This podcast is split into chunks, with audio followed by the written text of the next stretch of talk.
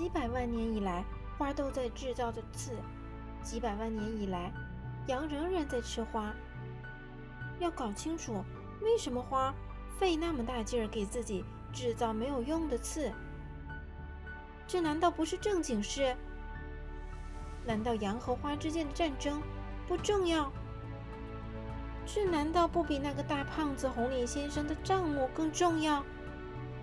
如果我认识一朵人世间唯一的花，只有我的星球上有它，别的地方都不存在，而一只小羊糊里糊涂就这样把它一下子毁掉了，这难道不重要？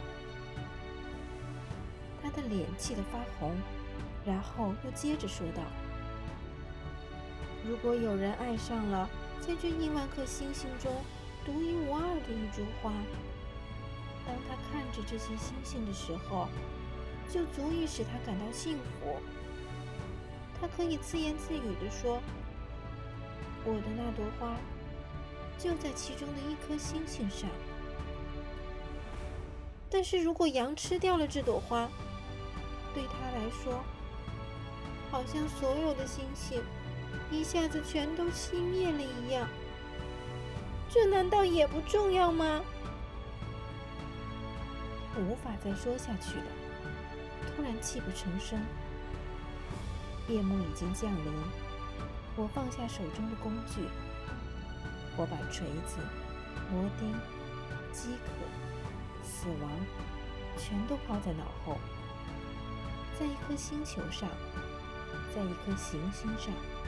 在我的行星上，在地球上，有一个小王子需要安慰。我把它抱在怀里，我把它抱在怀里，我摇着它，对它说：“你爱的那朵花没有危险。我给你的小羊画一个罩子，我给你的花画一副盔甲。